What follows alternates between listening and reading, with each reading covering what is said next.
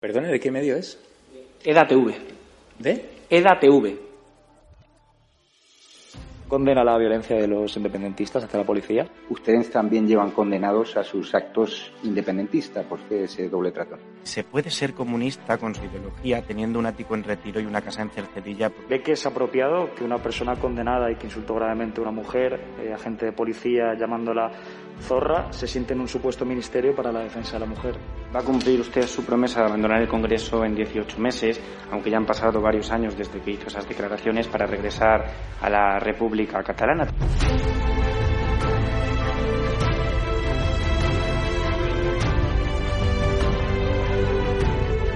contestarte es una falta de respeto a tus compañeros y compañeras aquí sentados que son periodistas de verdad. No participamos de burbujas mediáticas de la, de la ultraderecha. Nosotros respondemos a medios serios y respetuosos. Eh, se lo digo para esta vez y se lo digo para el resto de las preguntas. Me deja anonadado. Realmente nunca nadie me había preguntado eso. Yo condeno que se den siempre informaciones falsas. Muchas gracias. Ha sido Lo dice la Fiscalía, no lo digo eh. No, no. Si no et sap greu, nosaltres no donarem joc a, als mitjans ultradretans espanyols. ¿De qué medio es usted? De EDATV. Nosotros no vamos a contestar a la extrema derecha, gracias. Ah, no.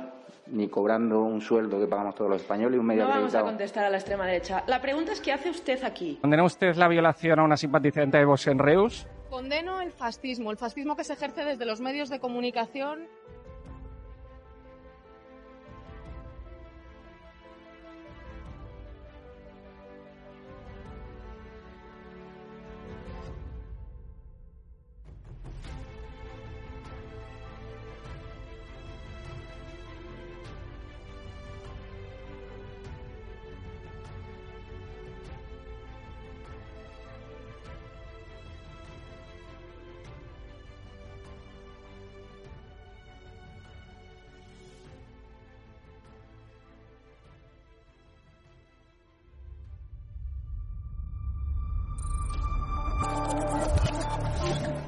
Simplemente escota. Perdonen ustedes si se me saltan las lágrimas. Así, escota lo llamábamos nosotros, los de la tropa de la libertad, la ilustración y el pensamiento en marcha.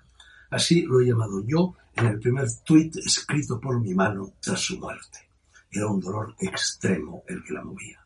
Debo aclarar que me refiero al filósofo Antonio Escotado, fallecido en Ibiza hace unas horas. Había vuelto él allí como van los elefantes hacia su cementerio. Decir que fuimos amigos es decir poco. Éramos compañeros del alma, compañeros, como de Ramón Sige dijo Miguel Hernández en la elegía que le dedicó en el rayo que no cesa. Esta columna es una esquela y las esquelas se publican simultáneamente en distintos medios de información. Permítanme que haga algo que jamás he hecho, publicar una columna, la misma, en todas las cabeceras donde escribo e incluso en alguna donde habitualmente no lo hago. La filosofía es, por definición, universal, no admite particularismos, no se trocea, y Escotado era, sigue siendo, uno de los grandes y escasos filósofos que, a contrapelo de la irresistible ascensión de la trivialidad reinante, prolongaba y ensanchaba la tarea de Aristóteles, de Hegel, de Hobbes, de Hume, de sus fuentes, de sus colegas, de sus maestros. No hablo solo de España, hablo del mundo. Su docencia era disidencia, como siempre lo es la alta filosofía. Escotado saltó a la fama con su historia general de las drogas y a la posteridad que ahora, quiéralo o no, le aguarda con los tres hercúleos volúmenes de Los enemigos del comercio. Es esta una de las más colosales obras de filosofía de la historia que jamás se hayan escrito, casi una enmienda a la totalidad del pensamiento progresista. Debería ser de lectura preceptiva en todos los centros de enseñanza. Yo, antes de que saliera su primer volumen, le aconsejé que lo llamara, parafraseando a Kant, crítica de la razón roja. No me hizo caso.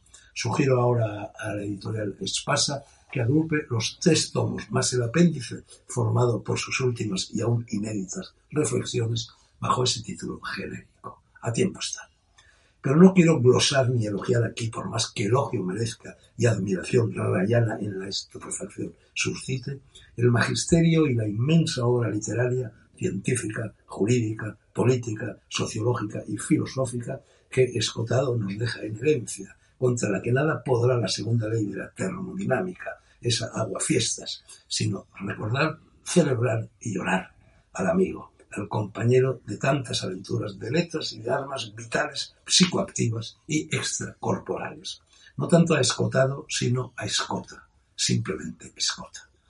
Serán muchas las páginas que dedicaré a todas esas andanzas en el cuarto volumen, si llega, de mis memorias, pero aquí voy a limitarme a reproducir lo que con el título de carta de un amigo, la enviaba él, escribí un martes del mes de marzo de 1990 en la revista Época. Fue esto. Llegó ayer por la tarde la carta. Dice así. Amados míos, la eternidad de belleza y de benevolencia, los torrentes de ternura, la lujuria sin prisa demorándose en sus lentos grados, como una espiral entre la tierra y el cielo, la generosidad del alma, la largueza nacida del espíritu que no conoce el miedo, del espíritu templado en lo más alto. De ella la pureza no forzada, de él la serenidad desnuda, y lo uno y lo otro desembocando a veces en el estupor del recién nacido. Todos recién nacimos de aquella ebriedad. Compartir eso con vosotros y decir que estoy en deuda no roza la enormidad del hecho vivido. El hecho vivido es amor, confianza, admiración. Quizá ante todo es amor al espíritu y espíritu del amor. Disponed de mí. Que Dios os bendiga. Y a pie de página un nombre y un ser que voy a guardar bajo siete llaves maestras en el secreto de mi armario. Habíamos emprendido juntos un viaje sin fondo al fondo del misterio de la carne de los dioses. Que entienda quien quiera, pueda, sepa y deba entender. Oh, Quetzalcoatl. Aquel nombre que entonces no quise revelar era el de Escota, que hoy ya no está, pero es, sigue siendo fundido en lo que él llamaba absoluto. Vuelvo a Miguel Hernández. Tanto dolor se agrupa en mi costado que por doler me duele hasta el aliento.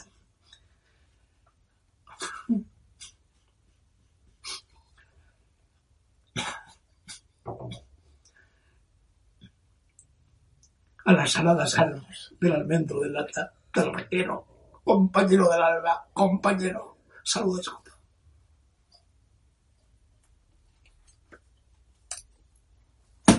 Música